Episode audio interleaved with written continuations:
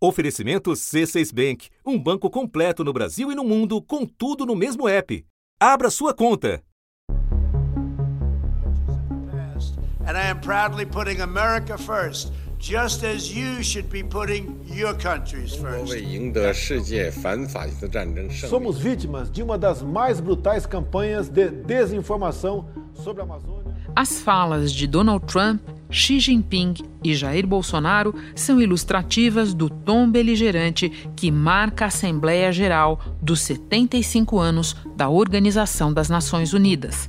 O secretário-geral da ONU, Antônio Guterres, havia dito que é preciso fazer de tudo para evitar uma nova Guerra Fria. We must do everything to avoid a new Cold War.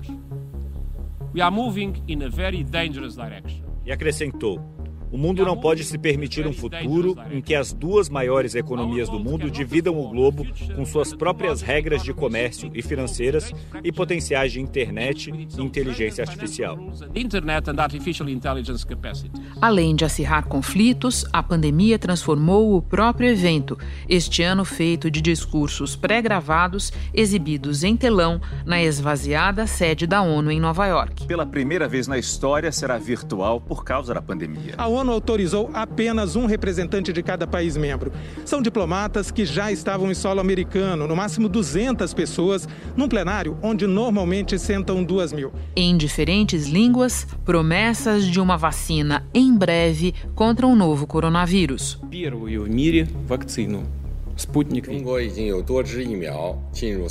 Distribute a vaccine. We will defeat the virus. Desenvolvimento e produção da vacina de Oxford no Brasil. Mas nem ela dará conta de resolver o desarranjo global. Todos os líderes citaram os desafios da pandemia, mas a maior preocupação dos discursos foi com o aumento da polarização entre China e Estados Unidos, a elevação do tom nesse período difícil e as consequências que isso pode trazer para o mundo inteiro. O presidente russo Vladimir Putin defendeu que um mundo de comércio sem barreiras e sem sanções ilegítimas poderia revitalizar a economia global e reduzir o desemprego. O presidente iraniano Hassan Rouhani criticou as sanções impostas pelos Estados Unidos. O presidente francês Emmanuel Macron disse que o mundo não pode se reduzir à rivalidade entre China e Estados Unidos, independentemente do peso global das duas potências. E falou em uma nova ordem mundial com novas alianças. Da redação do G1, eu sou Renata Loprete e o assunto hoje é o conflito entre Estados Unidos e China exposto na Assembleia Geral da ONU e como o Brasil tenta se encaixar nessa história. Diretamente de Nova York, a correspondente Sandra Coutinho explica como a Covid-19 mudou o caráter desse evento. Depois vamos conversar com Demetrio Magnoli, comentarista da Globo News, para entender os significados dos discursos de Donald Trump, Xi Jinping e Jair Bolsonaro. Quarta-feira, 23 de setembro.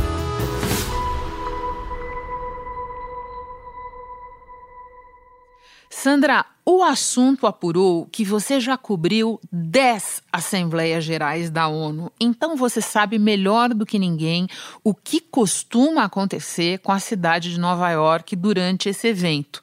O que eu quero que você nos conte é a diferença entre os anos anteriores e este. pois é, Renata, é muito estranho ver a cidade tão vazia na semana que costuma ser a mais conturbada, cheia, complicada, engarrafada aqui. Porque a gente tem que pensar o seguinte: Manhattan é uma ilha. E de repente são 193 comitivas, não são apenas 193 chefes de Estado e de governo circulando por essa ilha tão pequena, tão apertada, cheia de túneis, de pontes e de avenidas tão já engarrafadas e complicadas.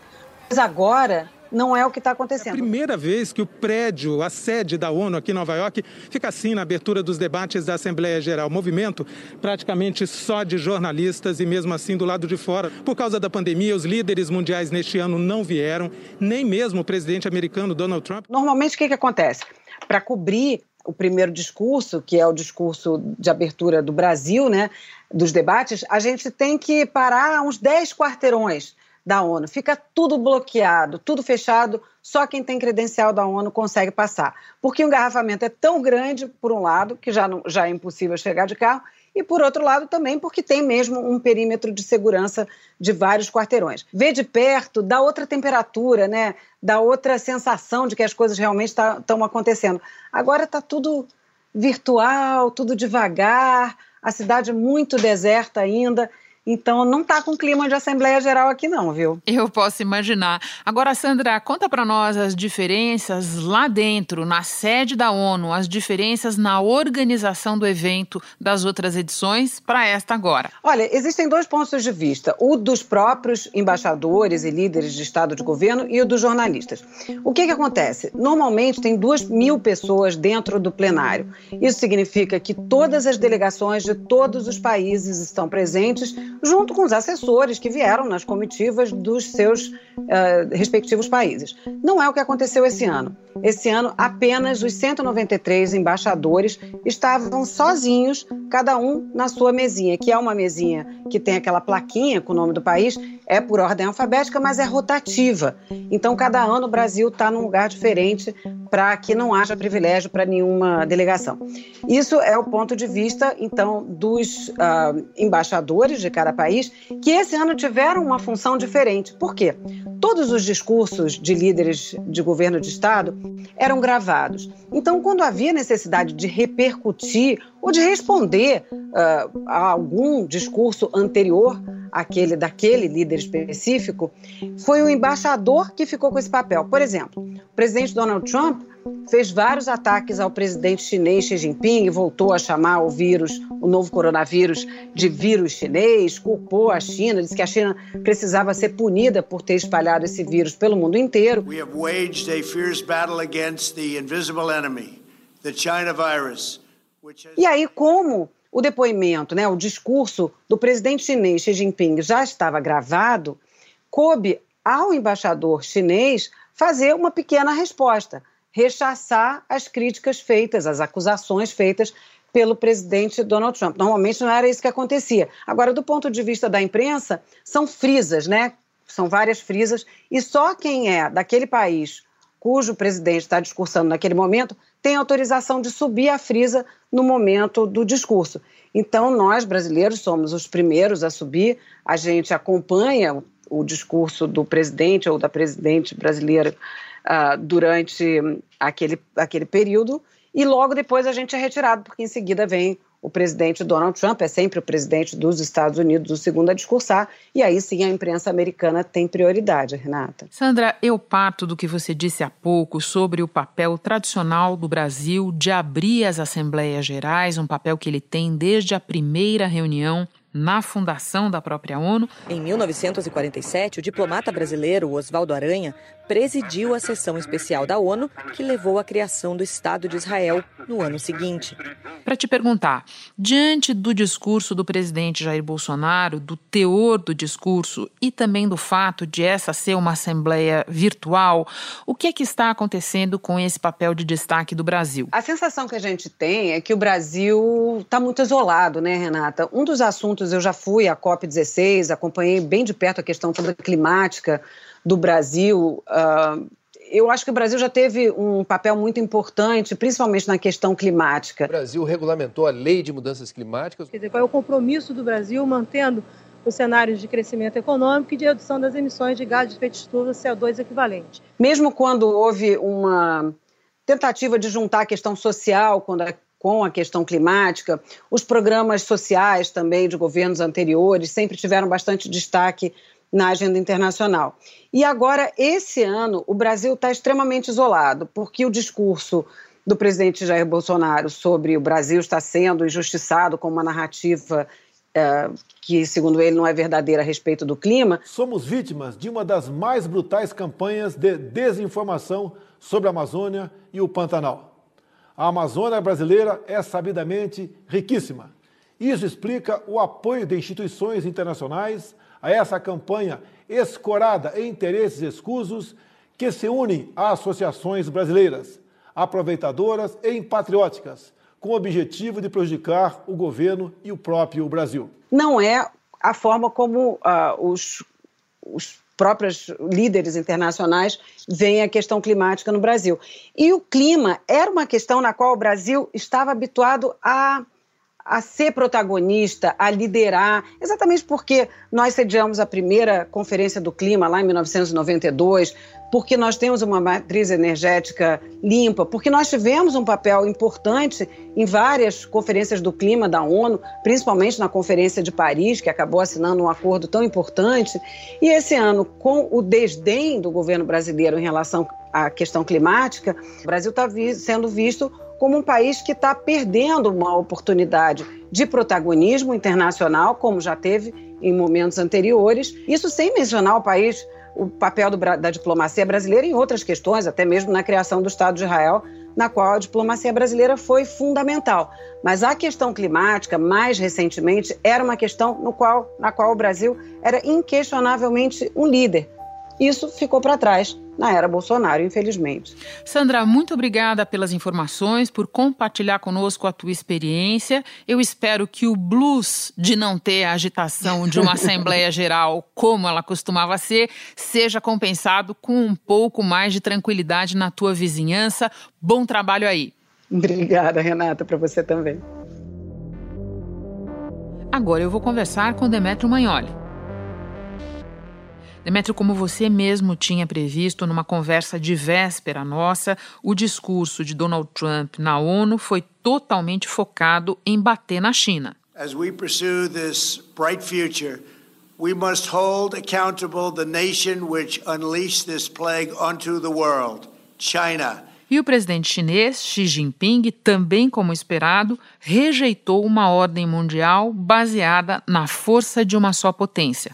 Any attempt of politicizing the issue or stigmatization must be rejected. Então eu começo por te perguntar o que esse confronto aberto revela sobre o estado atual de um organismo criado justamente para estabelecer consensos entre os países. Bom, isso revela a, a crise do sistema internacional é, do qual a ONU é um pilar fundamental. A própria ONU sabe que tem que passar por reformas. Numa pesquisa global, descobriu que a maioria das pessoas quer mais ações contra a desigualdade social e mudanças climáticas. O sistema internacional é, baseado em regras, é, e a ONU sintetiza isso, ele tem como pressuposto é, que a, as nações, e em particular as grandes potências, estejam dispostas a praticar é, uma diplomacia multilateral e aceitar as regras do sistema internacional.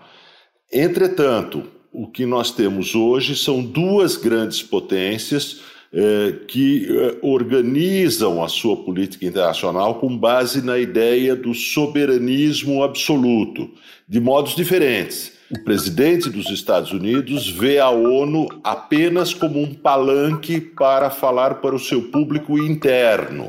Todo o seu discurso na ONU eh, não teve como objetivo falar com o mundo, teve com, como objetivo fazer campanha eleitoral nos Estados Unidos. É, enquanto que a China é, ela procura é, apoiar um sistema internacional multilateral apenas no campo das relações econômicas, porque no campo da política ela se apega ao soberanismo absoluto. E a cada vez que se levantam temas como a repressão interna, a China se retrai para o soberanismo absoluto e, portanto, de certa forma, replica a posição de Trump, eh, alegando que eh, se tratam de assuntos internos na China eh, e não se aceita interferência nos assuntos internos da China. Então, o confronto entre Estados Unidos e China eh, criou uma nova realidade internacional que é uma realidade hostil ao multilateralismo. Foi isso que nós vimos nos discursos de Trump e de Xi Jinping. Demetrio, eu te proponho que a gente faça um passeio por trechos que me parecem importantes dos discursos dos principais líderes, sem prejuízo de você trazer outros temas aqui para a nossa conversa. Eu começo por Donald Trump e por observar que também ao tratar da questão ambiental, a abordagem dele foi culpar a China pelo que ela faz de errado nessa matéria. Qual é o objetivo de Donald Trump com isso? Procurar um bode expiatório é, Trump é, encontrou na China um bode expiatório para os seus dois grandes fracassos recentes. É, um bode expiatório para o seu fracasso na pandemia, é, usando o discurso do vírus chinês é, e propondo que se responsabilize a China pela pandemia e pelo seu fracasso no campo ambiental, pela retirada dos Estados Unidos do Acordo do Clima de Paris, uh, pelos incêndios florestais, pela política de negacionismo das mudanças climáticas, apontando as responsabilidades ambientais da China. Every year China dumps millions and millions of tons of plastic and trash into the oceans. China's carbon emissions are nearly twice what the US has. Como nós sabemos, a China é, continua a ser um grande poluidor. É, a China eh, tem forte responsabilidade em emissões de gases de estufa, então eh, Trump procura na China um bode expiatório para as suas próprias falhas. Ainda no discurso do Trump, Demetrio, ele não apenas eh, repetiu o America First, o América Primeiro, o slogan dele desde sempre, como recomendou aos outros países que tenham a mesma abordagem. Disse lá que se você cuida dos seus próprios cidadãos, você acha uma base para a verdadeira cooperação. De que maneira isso se distancia da história dos Estados Unidos na própria ONU, Demétrio? É, é uma ruptura completa. Uh, Trump rompe com toda a, a, a, base filosófica da política internacional conduzida pelos Estados Unidos desde a Segunda Guerra Mundial. Uh, a ONU a ideia de um sistema internacional multilateral baseado em regras foi uma ideia eh, impulsionada por Franklin Roosevelt antes do final da Segunda Guerra Mundial, a partir de 1942. Né? Eh, a ideia da ONU, ainda sem esse nome, aparece com Roosevelt ainda durante a Segunda Guerra Mundial.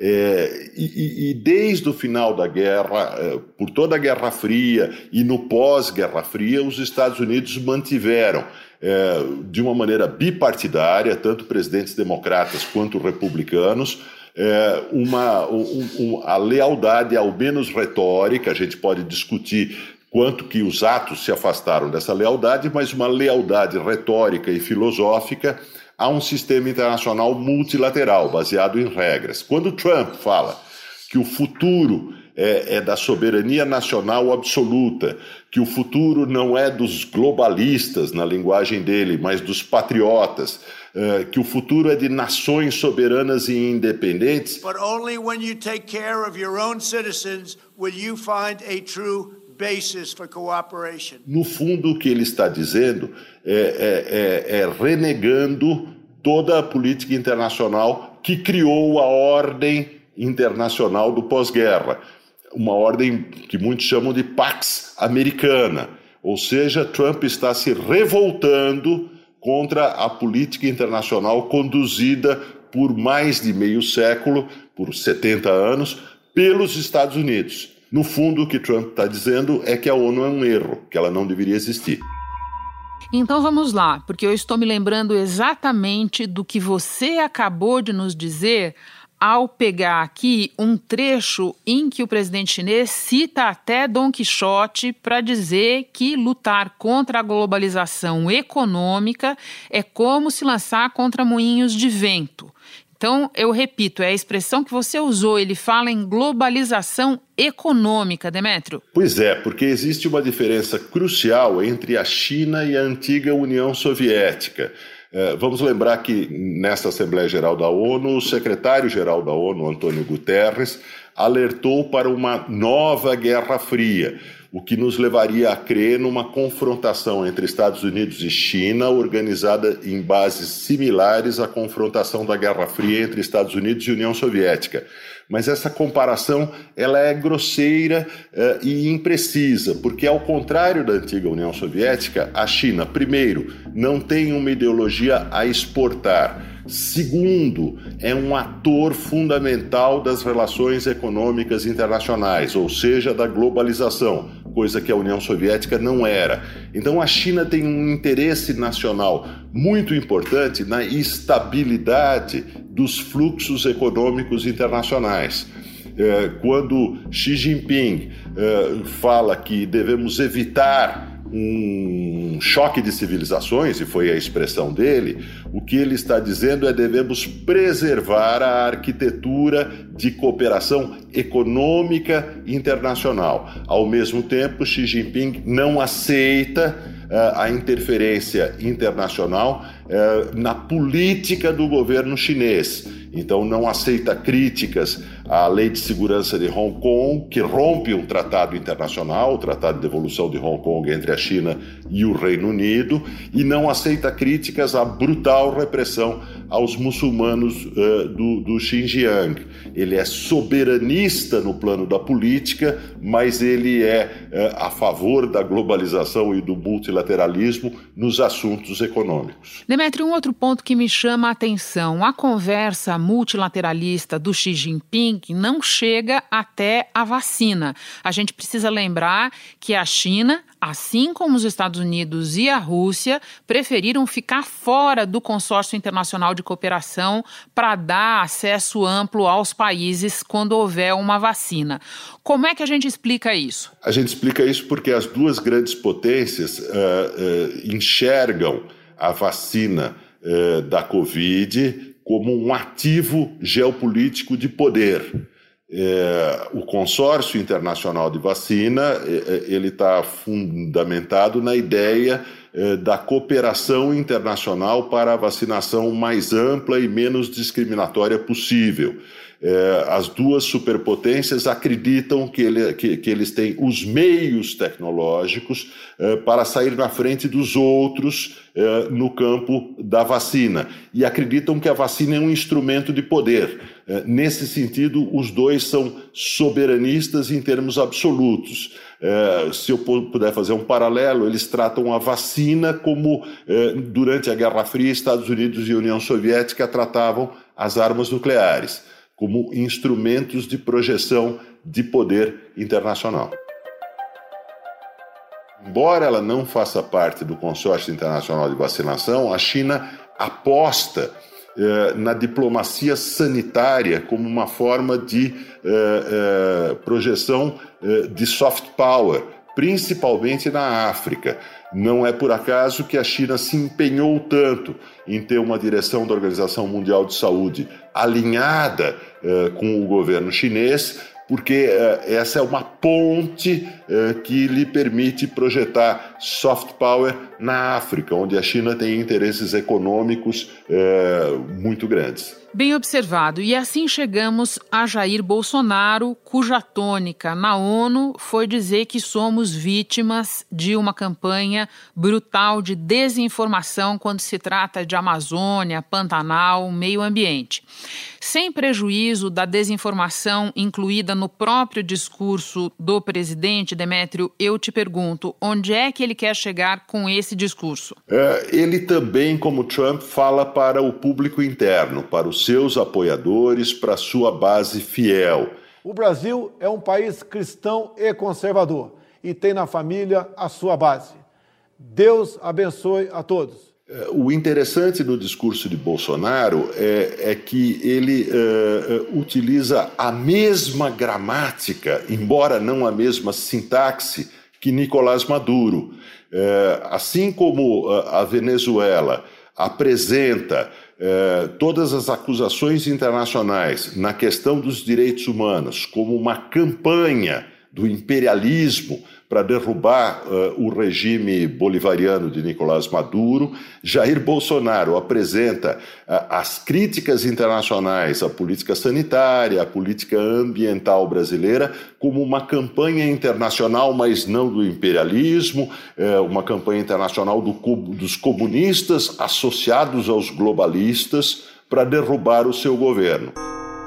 Um outro ponto do discurso de Bolsonaro que eu anotei aqui para nossa conversa, Demétrio, o momento em que ele fala em liberdade religiosa, expressão pre presente também no discurso de Donald Trump. Bolsonaro fala ainda em combater a cristofobia. O que é que isso diz sobre o alinhamento do Brasil com o atual governo dos Estados Unidos e se você por acaso notou esse alinhamento em outros trechos do discurso? Veja, esse é um trecho que deixa bem claro o alinhamento e não são só palavras. Estados Unidos e Brasil estão empenhados eh, na criação de alguma coisa que eu poderia chamar de internacional cristã numa articulação de movimentos, grupos, partidos, igrejas eh, cristãs ao redor do mundo. Faço um apelo a toda a comunidade internacional pela liberdade religiosa e pelo combate à cristofobia. É, esse é um movimento conduzido é, por assessores de Donald Trump e conduzido também pelo círculo mais próximo de Jair Bolsonaro. Esse é um sinal de alinhamento, mas também é um sinal de fidelidade de Bolsonaro é, aos elementos mais fundamentalistas cristãos que cercam o seu governo. Um outro uh, elemento desse alinhamento absoluto dos Estados Unidos com o governo Trump foi o, o, o, os elogios de Bolsonaro à iniciativa, à chamada iniciativa de paz de Donald Trump para o Oriente Médio. O Brasil saúda também o plano de paz e prosperidade lançado pelo presidente Donald Trump, com uma visão promissora para, após mais de sete décadas de esforços, retomar o caminho da tão desejada solução de conflito israelense-palestino. Que é uma iniciativa que, no fundo, bloqueia uh, os caminhos de paz entre Israel e os palestinos. E um outro elemento ainda pouco notado, mas muito importante, é que pela primeira vez Bolsonaro disse, quase com todas as letras, que vai barrar o 5G chinês uh, do mercado brasileiro. Nanotecnologia e da tecnologia 5G com quaisquer parceiros que respeitem nossa soberania, prezem pela liberdade e pela proteção de dados. Ou seja, Bolsonaro se curvaria completamente à pressão dos Estados Unidos para barrar o 5G chinês do mercado brasileiro. Ótimo, não tinha notado esse ponto, você me ajudou aqui. E devo entender, Demétrio, que esse movimento que você descreve, movimento que inclui é, governo Bolsonaro, governo Trump e essas ideias a eles associadas, está tem o seu futuro imediato bastante condicionado ao resultado da eleição de novembro nos Estados Unidos, certo? Pois é, a aposta eh, radical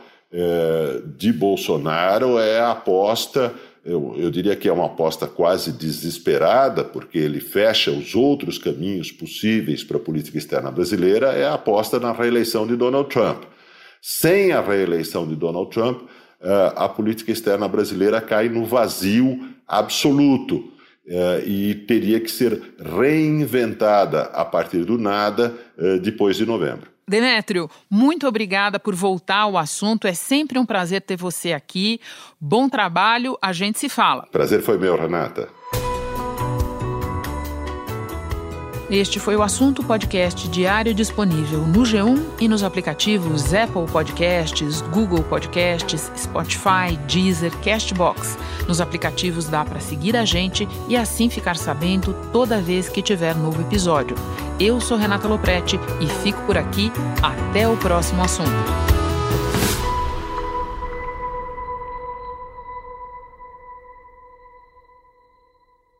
Você no topo da experiência financeira que um banco pode oferecer. Escolha um banco completo no Brasil e em qualquer lugar do mundo. Abra sua conta no C6 Bank.